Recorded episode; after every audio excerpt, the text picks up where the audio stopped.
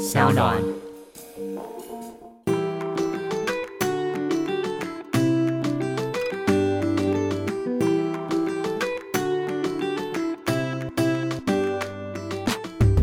欢迎回到 Ivy 爱公威。今天呢，邀请到一位是本来也是我的朋友，也是不知道为什么刚刚好，最近终于敲到他。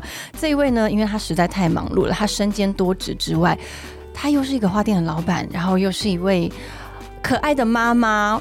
大家猜到是谁了吗？让我们欢迎陈爱玲。Hello Ivy，我终于来了。对，哎，我们节目已经开播两年了耶，竟然没有邀请到爱玲，为什么啊？因为你很忙啊，关在你身上。对不起。其实我们很常在活动中碰到，对，但是很少有机会可以真的坐在这边聊一聊。因为我觉得我们的生活都算很 rush，就是有些活动很尝试在工作的空档当中去完成的，对也就是冲来冲去，然后没有办法，可能下一个你就有别的事情，或者是我下一下一个有有其他的通对我就要去，会议或通告，我就完全没有办法真的好好聊一聊。现在跟我们观众分享，你现在到底身兼多少责任在身上？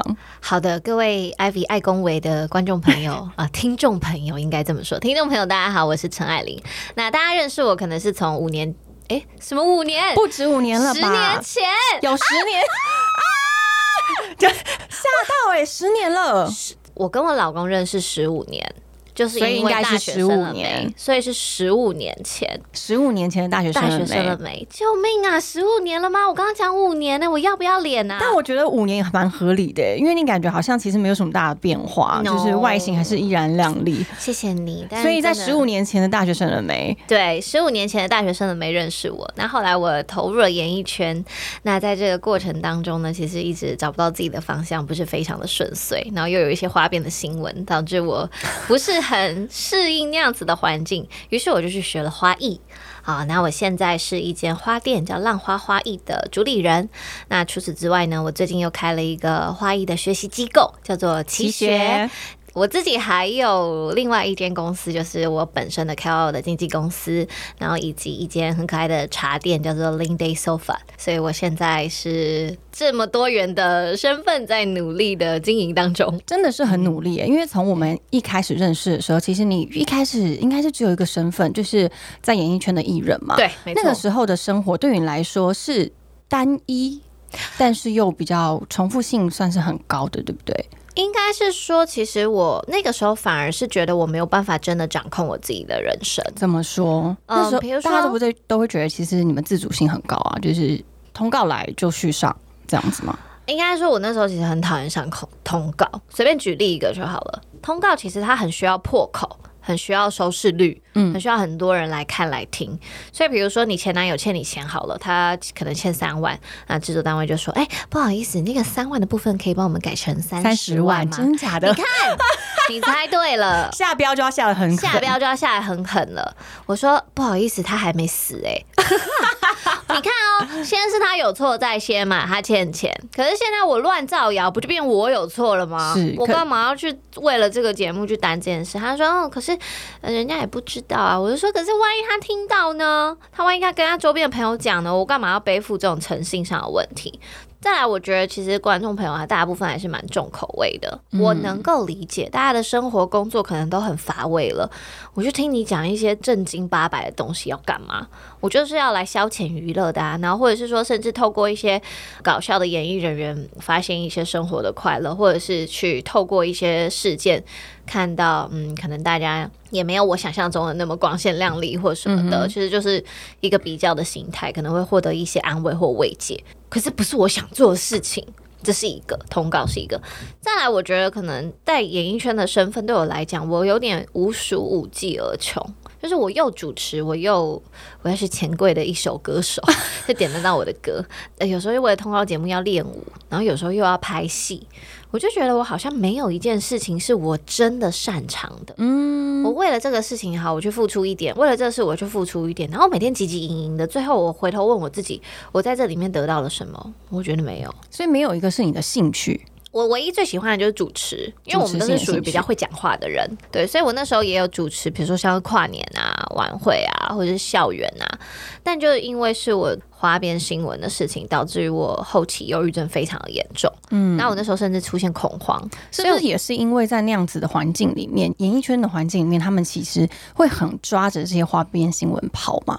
嗯，所以呃那时候身体跟心理的状态不太好嘛？嗯，很不好。所以我那时候最后是并发恐慌症。我不知道你们有没有看过那个影集，然后他就是丁宁演的，然后他在里面他就是造了一个呃便利超商，然后看到杂志封面是他自己的花边新闻，然后他看完那个以后，他就恐慌症爆发，他就开始想象店员在讲他的坏话，然后周边所有的那个来消费的这些路人都在说他的坏话，然后就是指责他这样，但其实大家并没有，那就是一个恐慌症的一个展现。然后那一段演出我看完了以后，我就是。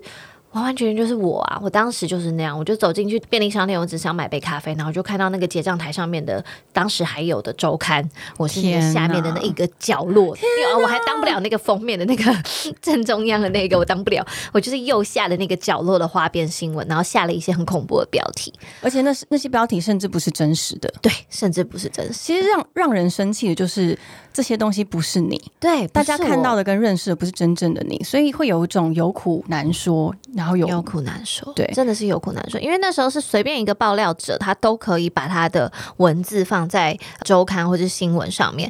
那他只要很简单的在最后写了一句“记者求证陈爱玲，但本人并无回应”，就这样哦，真的很过分。记者求助本人但无回应，这十个字可以掩盖他写的所有一切。可是我我跟你们讲一个大家没听过的，好了，就有一个记者，他在多年后，就是我已经算是淡出演艺圈了，然后他也离开那个工作岗位，因为最近那些周刊其实也都公司也都收掉了嘛，嗯有一间公司，然后他那时候他就不知道从哪里来我的电话，他就联系到我，然后接起来的时候他哭，哎，他跟我说，其实他最近打了很多通的电话，跟很多人道歉。就是那一份工作，其实对他来说，他的心理压力非常大，然后他最近的状态也非常的不好，因为他心理状态不好，他了解我那时候当下生病是很严重，所以他也想要。跟我聊一聊，然后表达他的歉意，或者为他自己过去做事情，他想要做个告诫，对，或者是寻求我一些对于心理疾病上面的帮助。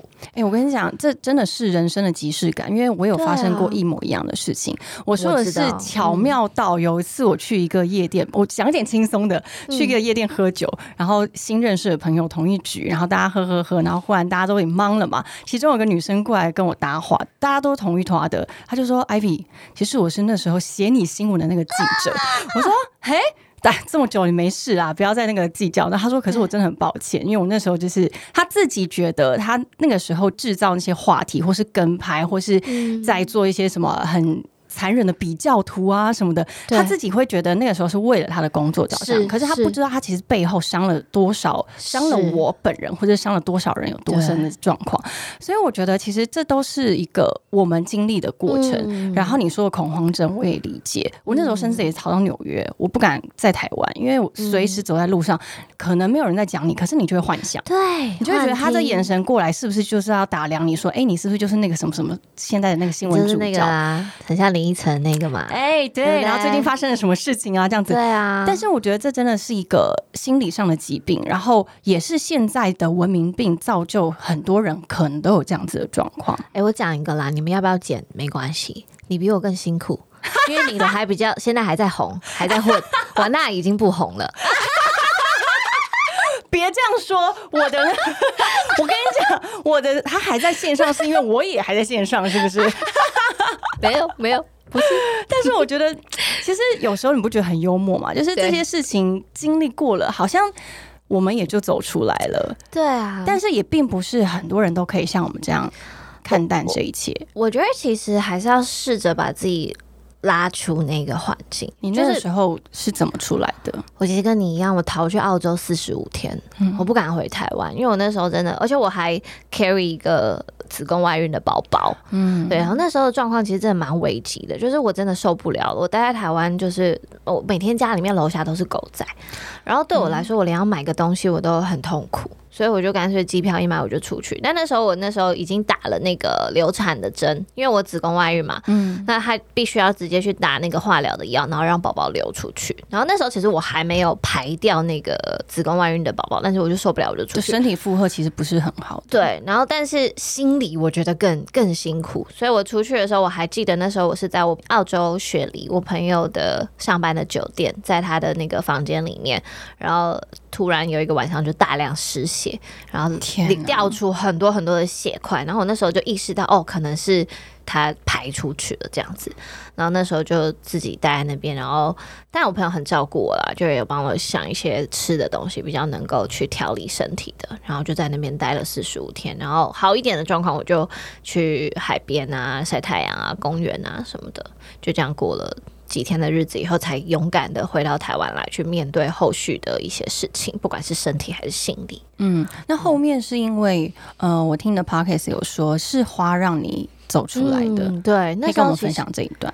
对，那时候其实就是我的恩人啦，就是我的恩人齐明老师，他现在其实也跟我一起创立了奇学，那个奇字就是来自于他的名字。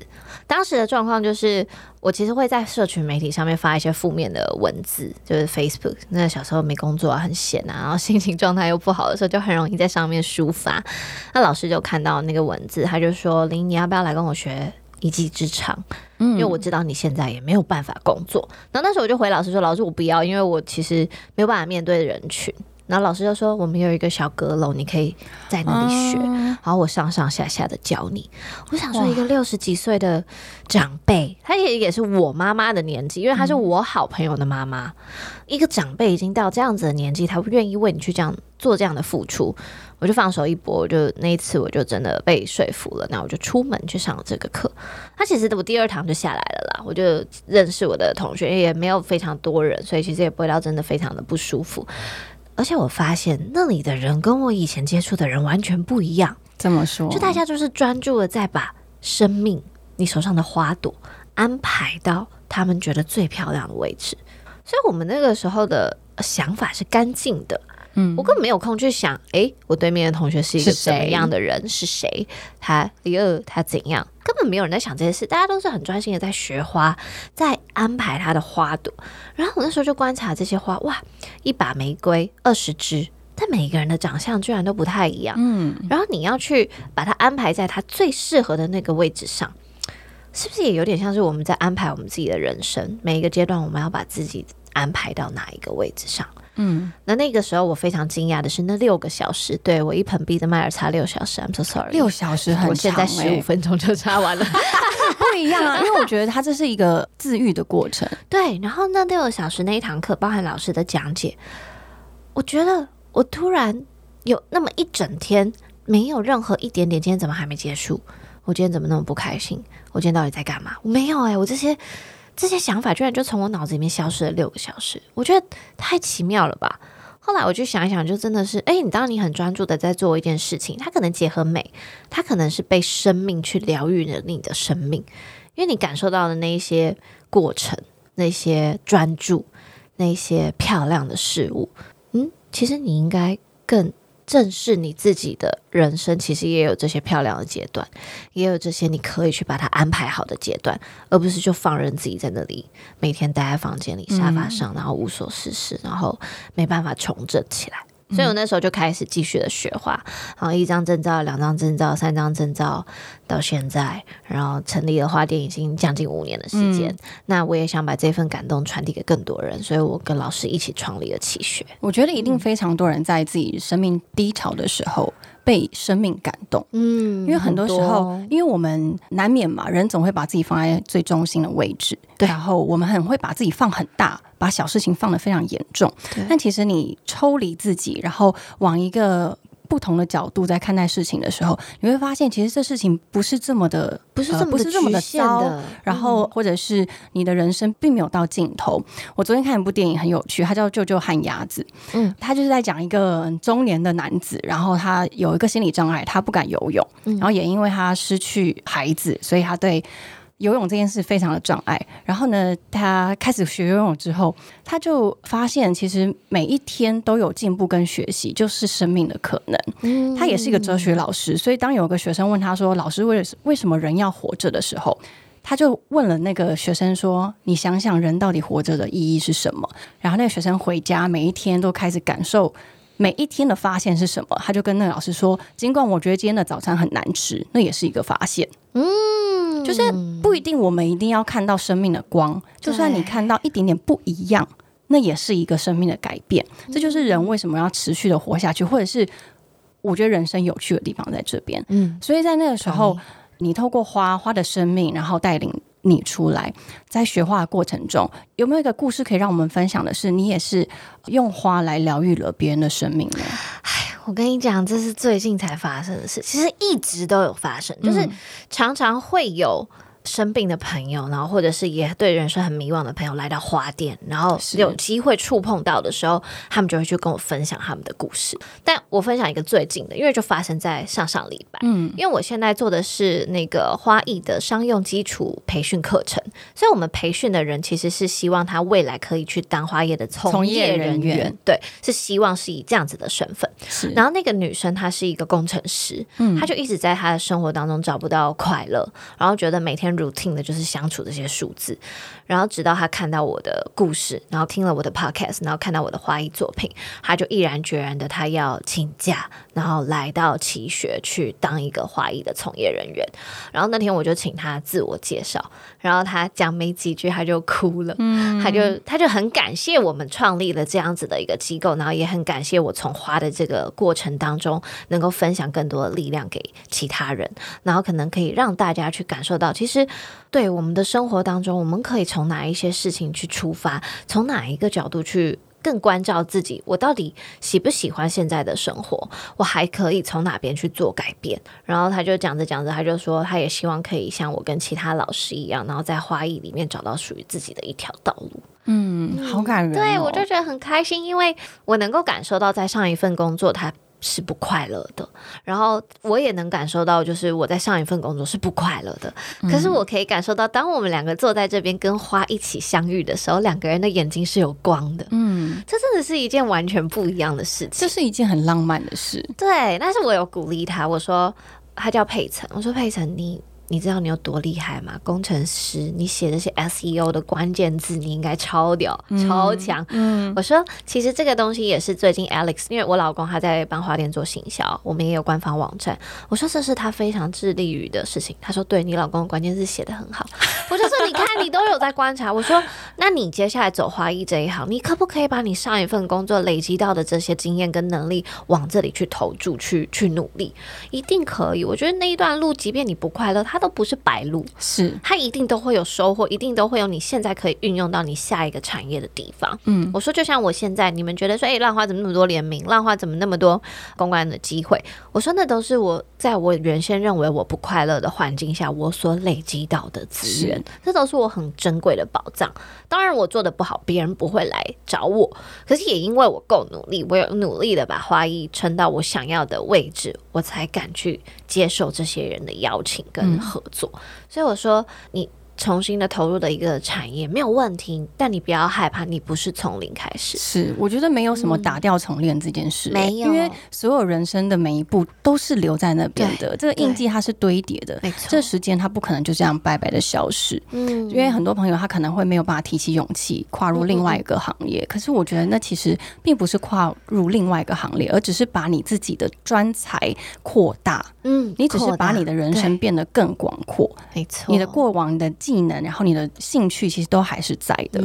我觉得这会让大家有更多勇气朝本来自己未知的领域去发展。对，但是我们要问一个很真切的：花艺花艺师这个领域，真的我们想象中的那么梦幻吗？当然不梦幻了。讲一个最残酷的，讲一个最残酷的，就是我同事伙伴确诊。这一波我失去了六个同事，是不是一次六个同事确诊？对，那怎么办？然后因为其实我已经蛮幸运了，就是我花店迈向第五年，所以大部分我都是在外面去做更多的案子开发跟拓展，然后给公司一些新的方向或者谈案子，比较多是脑袋的部分，所以我不太需要去做一些数务误了，好，或者是出货订单这样。但因为同事确诊，所以我就回店支援。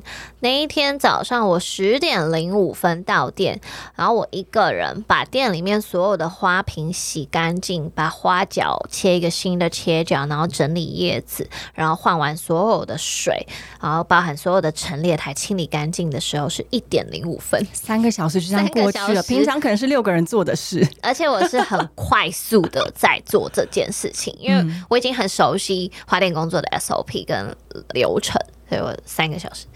这个真的是，所以他的那个工作量其实是很大的，很大。然后我昨天呃也是我们去花市，然后去花市我都会跟我新任的花艺师，我就说宝贝，看着我的眼睛，去花市不要带雨伞。雨伞为什么要带雨伞？没有，因为你花市呃下雨的时候，哦，你会是花市是室内的吗对？，但是你到那个路途路，途你要搬到那个车子的时候，那一段路是一定会淋雨，嗯嗯嗯，因为你手上会是那为什么不能花？带伞？因为你手上要搬很多东西，所以他可以带那种绑在头上的，可以。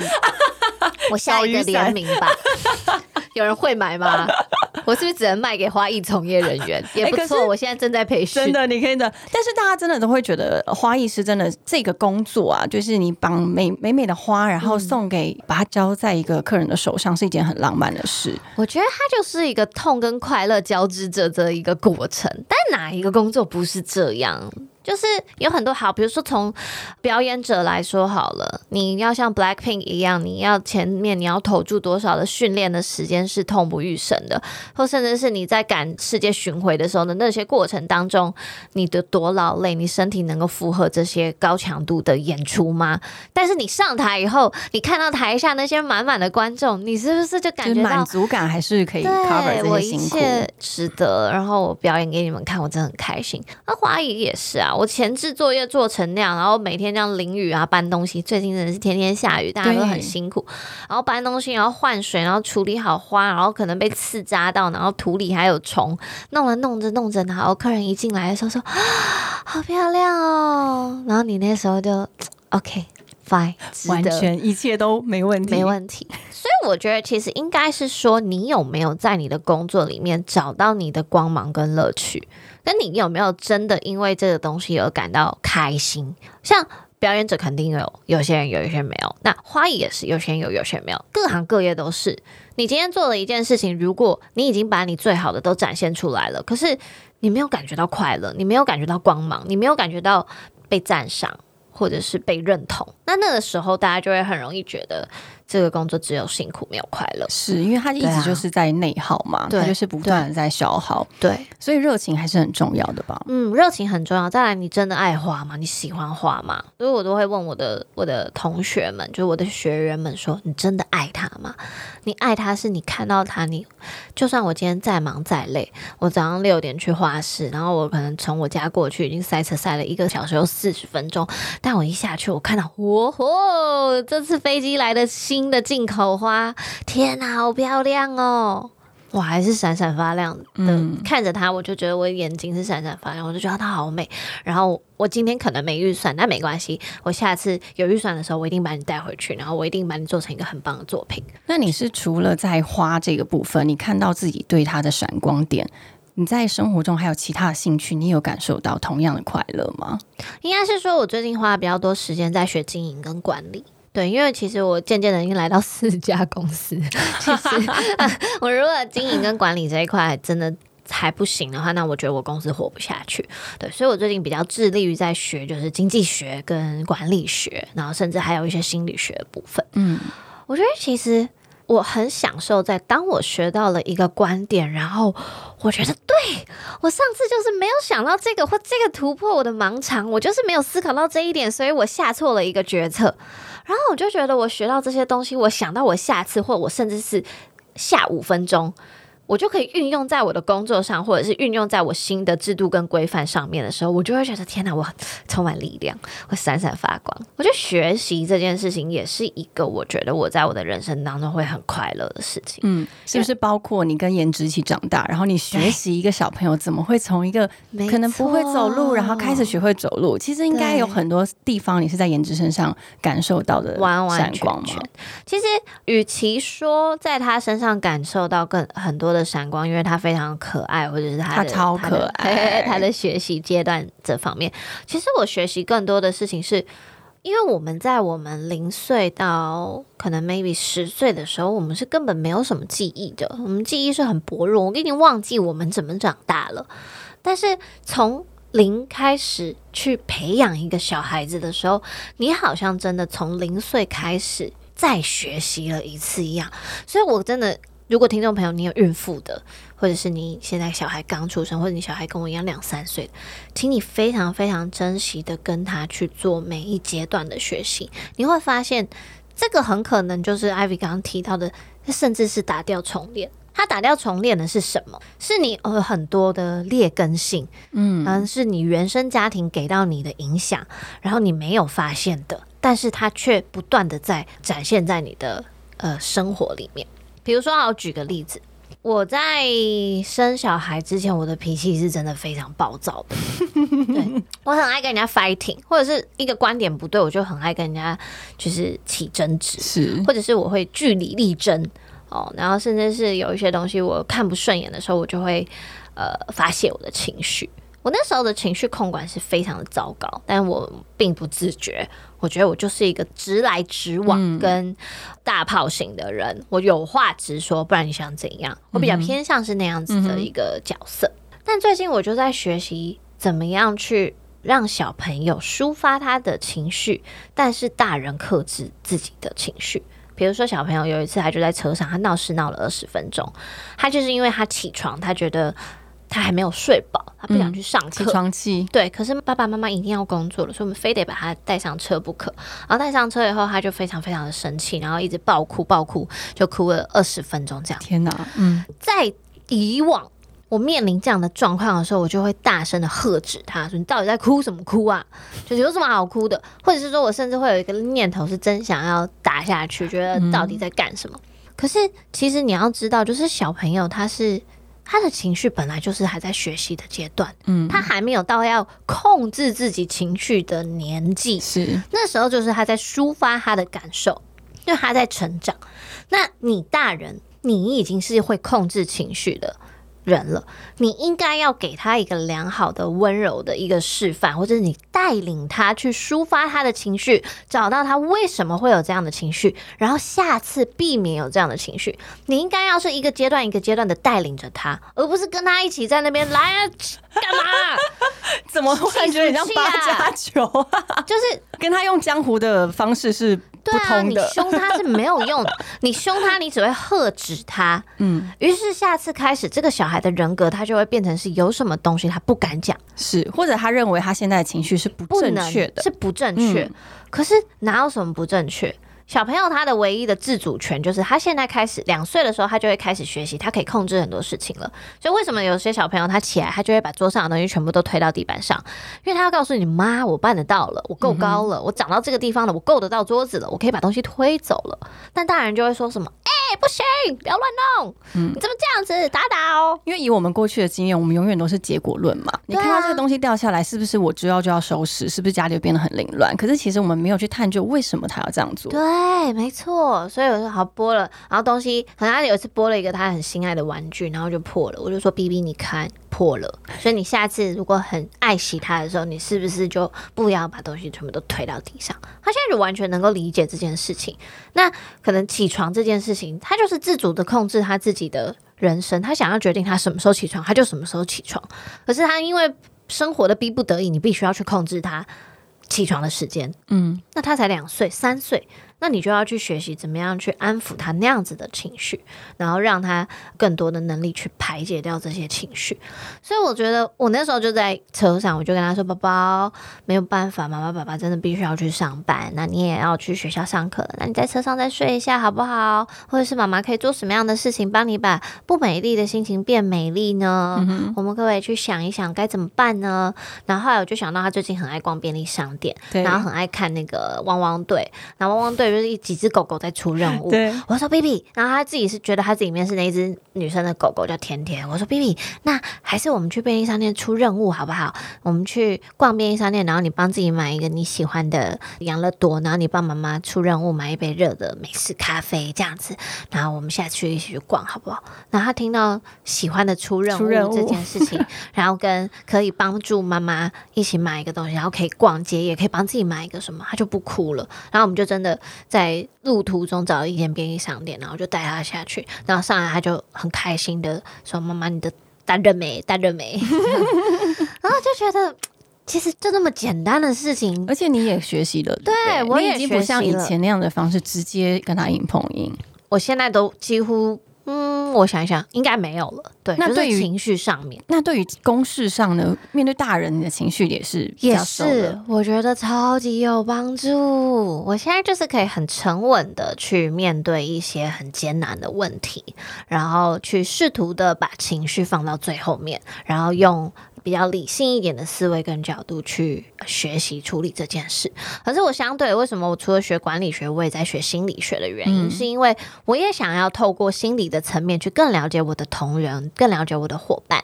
我在他那样子的状态的时候，我可以怎么样的去帮助他，去让他往另外一个方向去思考他的人生，或者是他现在的行为也许很不对，可是我可以怎么做帮你拉回正轨？嗯这也是一个我正在思考的地方。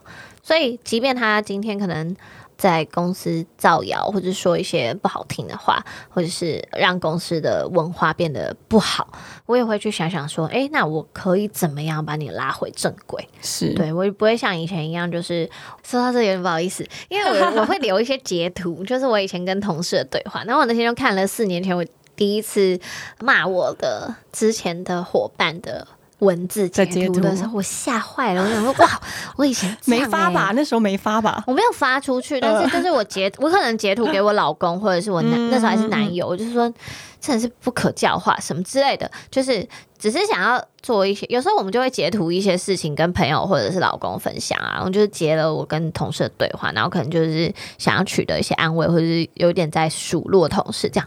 然后我自己在整理我手机的相簿的时候，我就想说，哇塞，我以前是这种人，好恐怖哦！所以你不觉得很有趣吗学习？对，嗯我觉得学习是一件很棒的事情。就是嗯我自己认为啦，人都一定是每一天都希望自己是朝好的方向去前进的。所以不管是小事到甚至到我们自己心灵层面的，嗯你要怎么控制情绪啊，或是你要怎么跟人相处，我觉得这都是一个很遥远但是又很漫长的路，可是绝对值得去走的。嗯你要值得地在这条路上面慢慢的减一点，就像其实你在花店里面买花也是嘛，在花市买花你也是。拿这一束，拿这一支，然后东配西配，然后配出你这个人生很漂亮的一一束花。对。但我觉得有趣的是，你的工作这么的繁忙又优秀，但是在跟先生的相处上呢啊，大家应该会很好奇吧？因为通常大家都想说，事业这么繁忙的女性，很常会在跟另外一半相处的时候会有一些冲突，你觉得会吗？我们最近感情还不错，嗯哼，可是我们前一两年很辛苦，因为他两年前也是出了一个大事嘛，就是他口袋的那个大麻在车上掉出来，然后被警察盘查嘛，你真的很可爱诶，就是这样。这没直接差，地讲这都查得到这个新闻 啊、OK，但那个时候应该是也是蛮艰苦的吧？很辛苦，因为那时候也是第一个花也刚开嘛，嗯，两年了。对我那时候就有很明确的跟他说，就是你要跟我在一起，因为他是一个很大而化之的人，就是他很糗，然后他有时候就是为了好玩。就是他也没有什么真的一定要用，或者是有瘾，或者是难以控制自己，没有，他就是觉得他是不会想很多的那种天很人。好闻的、就是这种个性的人。嗯那他那时候就是做了一件白目的事情，然后就碰巧不巧就掉下来。可是我现在回想起来，我觉得老天爷在帮我，嗯，因为他那件事情，就他上一份工作无法继续延续，是然后他就到浪花上班。然后他到浪花上班以后，他就担任了，就是把那个 Line 的 OA 啊，那个官方账号，然后跟我的官方网站、浪花的官方网站，跟刚刚我们有提到的那个 SEO 的那个关键字，然后跟所有的我完全不懂的行销，包含其实管理跟经济学都是他教我学的。嗯，我原本只有在学心理学了，然后经济学跟管理学，他就是每天都会在一个大陆的学习平台叫得到，然后里面那个 app 里面，然后学了非常多，就是那边非常非常厉害的老师的课程，然后来跟我分享。然后我们每天早上都会听一集那个薛兆丰的经济学，这样他是一个很厉害的老师，by the way。然后我们就不断的在这个过程当中去取得学习跟彼此的磨合。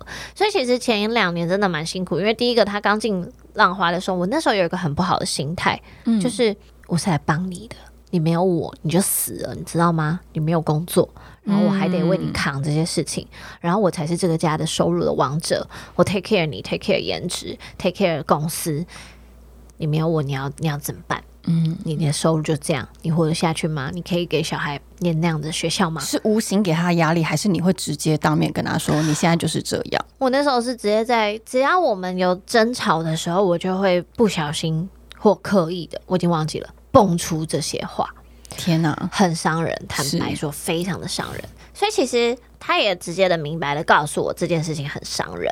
然后我们也透过他不断的在浪花付出跟工作，跟我我其实觉得有点不好意思，我现在讲起来还问心有愧的，就是我结果论了。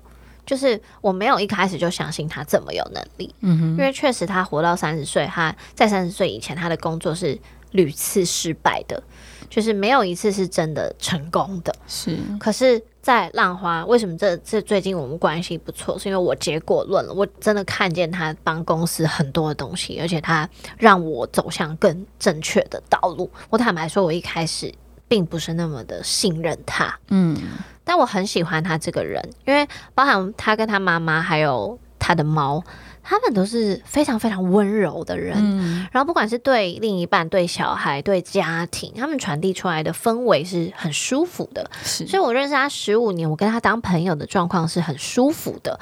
可是说到要一肩负起责任，我觉得他也是因为生了小孩以后，才更认真的面对自己的工作跟责任这件事情。在这之前，我觉得他就是一个，嗯，可能可以说比较好玩，但也比较轻浮一点点的男生。就是他也在跟你一起在学习中，没错，没错。所以我回想起来，我觉得我确实是结果论，但是这个结果并没有不好，而是好的。就是他在这些浪花上班的日子里头，他也透过他的努力去证明他自己的能力，他也透过了他另外一颗的脑袋去补足我这颗脑袋的不足。嗯，他甚至带领了我一起去学习一些我未知的领域，然后帮我把公司带向更好的道路。否则我也没有能力再去开一间企学，然后跟大家分享花店怎么经营。我根本自己经营的一团乱，乱七八糟。因为很多人都会说啊，就是夫妻啊，或是情侣啊，真的不要一起共事，嗯不要一起开公司。但我觉得这个前提是，其实你不一定要把它看作他是一个跟你有情感上关联的人，没错，对他其实就是一个很优秀的人。对那你这个公司需要他吗？需要，那很好，那我们就一起共事，因为我们互相成长。而且我觉得信任真的是很重要的，不管是夫妻间或者是同事间，你今天跟你一起工作的伙伴，你对他有信任，然后你也知道，因为没有一个人会想要害公司的。对，当他要加入，他当然是希望公司更好，嗯所以我觉得很多时候并不是大家看到，比如说职场上面一些失败的例子，就断定的说情侣夫妻不适合一起工作。我觉得是都有解套的，但我觉得有一个东西大家真的要注意，就是我们两个很能够。公归公，私归私，什么意思？就我们在 A 事情上面，我们有争执，这个很重要哎、对，我们取得不了一个平衡，那我们就会先放着一下，然后但是你回到家，你还是要相处啊。哎，要吃什么啊？对我今天煮饭给你啊。通常要直接换脸，对不对？我我我不会迁怒诶、我现在真的，你很厉害、全不会欸，迁怒诶、我就是直接切换。直接切换，而且我切换起来不会觉得自己好做作或者好恶心，不会。我就是切换家庭模式，所以我在公司我就是工作模式，我对他讲话就是公司模式，但我回到家我就是老婆或妈妈模式，我是有办法完完全全的去切换，但不代表我认同你对这件事情的提议。我现在也其实真的也是蛮结果论的，就是如果这个东西我愿意让你尝试，但错了，你就必须为他负起责任。然后你要想出解套。那如果你觉得你想要尝试，因为我们刚好内部现在三个主管，所以我说这三个主管我们就投票。如果 A 事情我跟你僵持不下，我们就来投票。嗯，那投票靠的结果第三方来解决。对，那投票的结果如果是导向那一边的，那我们就朝这件事情去。我觉得我没有问题，只是如果他真的失败了，或者是怎么样的，只要你可以负起责任，我都 OK。嗯，因为我觉得试错这件事情也很重要，你可以从这里面得到经验的学习，你知道你未来不要再踏往相同的道路。那这这个东西对我来说都是宝贵的，就是不是冤枉路，所以我就 OK。就是我们现在只要在面临议题上面有哪一些东西是争吵不下的，我们也不会争吵，我们就是直接大家来。每个人先发表，对，每个人先发表三分钟的辩论证件。证件，然后大家投票，就这样，嗯就是很民主又很公开。那这个是工作上，那你们自己两个在家庭上面呢？哦，在家庭上，其实我对他只有感谢啦，因为他是一个非常能够去陪伴小朋友的人。然后我因为我非常忙碌，我常常是早上五六点就必须出门工作，那他就是会担任起床，然后送小孩去学校的这个角色。奶爸的角色。对，那包含其实我们是分配好的，就是我是一五接小孩，他是二四，然后三动态调整。可是我帮自己的三安排了进修课，长达十个礼拜。所以这根本就不是动态调整，这是固态的那个。对，然后他就说什么：“我现在是二三四吗？” 我说：“对，老公。但是你不觉得其实夫妻或是家庭生活就是这样吗？其实大家啊就是协调好，然后我们都能够感恩跟都能够体谅彼此的存在。”对，对，我觉得这就是一个有办法让整个家庭生活可以更和睦的继续往下走的方式。再来，我觉得还有一个很重要的，就是如果扯到两性这件事情，我觉得就是尊重彼此真的很重要。不管是再亲密的人，或者是家人，就是真的是留着共同协议的家人，其实每一个人最在乎的人，真的就是自己。嗯，人都是自私的，你不要觉得你有多大爱，我觉得不可能没有不可能，大家都是自私的。那更何况他是来自于一个完完全全不同的家庭教育长大的你的另外一半，然后你们两个结合在一起，两个完完全全不同的个体，每天要相处在一起。如果你没有尊重这个人，那你们真的就不要玩了。包含很多的生活的习惯也是，我觉得有一些东西要试图的去想，如果他无伤大雅，那你就优雅的让他过。嗯，你不要觉得这件事情就是哦不，踩到我的点。咄咄逼人？对你？你你如果不改，你就是不爱我，你就是不尊重我。早期我们也都是这样，我们以前写一些什么两性的文章的时候，还那边就是一直针对这些事情。嗯，但久了，就是你知道，以和为贵，轻松一点。我老公就很喜欢把没有洗的裤子再放进去衣柜里。早期我是会爆的，你知道吗？我爆到我会怎样？啊，就是说到一个故事，就是曾经有一任男朋友，他为了要惹我，他就把所有我洗干净的衣服都弄到地上，然后抹来抹去。他知道这是你的点，我我的点，我就大爆炸这样。诶，不好意思，现在我老公放进去是吗？OK OK，我先出去上班喽，没空管。就是，但是我有空的时候，我还是会拿我的紫外线消毒灯，然后把他的柜子打开来，然后把我的紫外线消毒灯开到最强，然后四十五分钟就哦，谢谢飞利，谢谢飞利浦的赞助，就 OK 啊，我找到解套了，我找到我自己舒服的，就是我那个洁癖的毛的舒服的解套办法，或者是真的是我看不过去，我就把他那些衣服拿去洗一洗，我也不会去烦他，就是但那个就是他觉得不脏啊，他觉得就是这样啊。嗯嗯，但他大家配合我很久的一件事，就是因为衣柜是他的，他就觉得那是他的私领域，他的东西你不要烦我。他如果他穿过的衣服，他就不会穿去床上，这是他对我的尊重。那是公领域，这是公领域，所以我们也很清楚的知道是有些东西是私领域、公领域，我们还是有分自己的地方。那如果这个东西它是要共用的，那我们就要共同维护。嗯嗯，就像你的录音室租给所有的使用者，所有的使用者都不可以在这里吃吃喝喝，那也是一个公领域的维护。是所以我觉得人跟人相处就是就是这样。如果尊重很，重要，嗯，对就是他有他的想法，那你尊重他。而且我觉得尊重它还来自于，就是你可以，你必须要把自己的界限说得很清楚，嗯然后你不要觉得听到这些界限是一个好像哦，你跟我计较什么，并不是。我觉得你讲的越清楚，越能够避免对方踩到你的雷。我觉得这是一个成熟大人的方式。很多时候，我们游戏规则其实摆在那边，那我们大家都知道想，大家都想要好好的在这个游戏规则里面。尽情的游玩跟生存。那我们就遵守游戏规则，我们彼此都谈好，我们都讲好自己的界限。其实这就是尊重的一种方式，因为我都知道你的点，你也知道我的点，这样子生活下去，大家才会彼此舒服。嗯，就不要白目，故意扯那个点。我跟你讲，以前谈恋爱就是这样子，你又不讲清楚啊，没关系，我 no 不要不要不要不要委屈自己。然后真的真的别人真的怎样了，然后或者是你怎样了，就是大家就是觉得对方很白目，然后或者是很很故意或怎样的，我觉得好无聊。我现在想起来，真的，以前小时候的时候真的都是这样子。对啊，干嘛在那边装糗啊？就一点都不糗。但长大之后，我们就比较懂得就是成熟大人的沟通方式。我觉得这也是岁月或者是生活给我们的经验。跟课题，那有现在的这些想法，他绝对不是一触可及的，所以我觉得就这也是人生阶段珍贵的地方啦。那你接下来呢？接下来有没有什么新的规划呢？像手上有四家店了，很辛苦哎。哎，我接下来的目标真的是，我想把我这个个人的部分放到最低。嗯，就包含我现在拍夜配，变成是幕后推手的角色。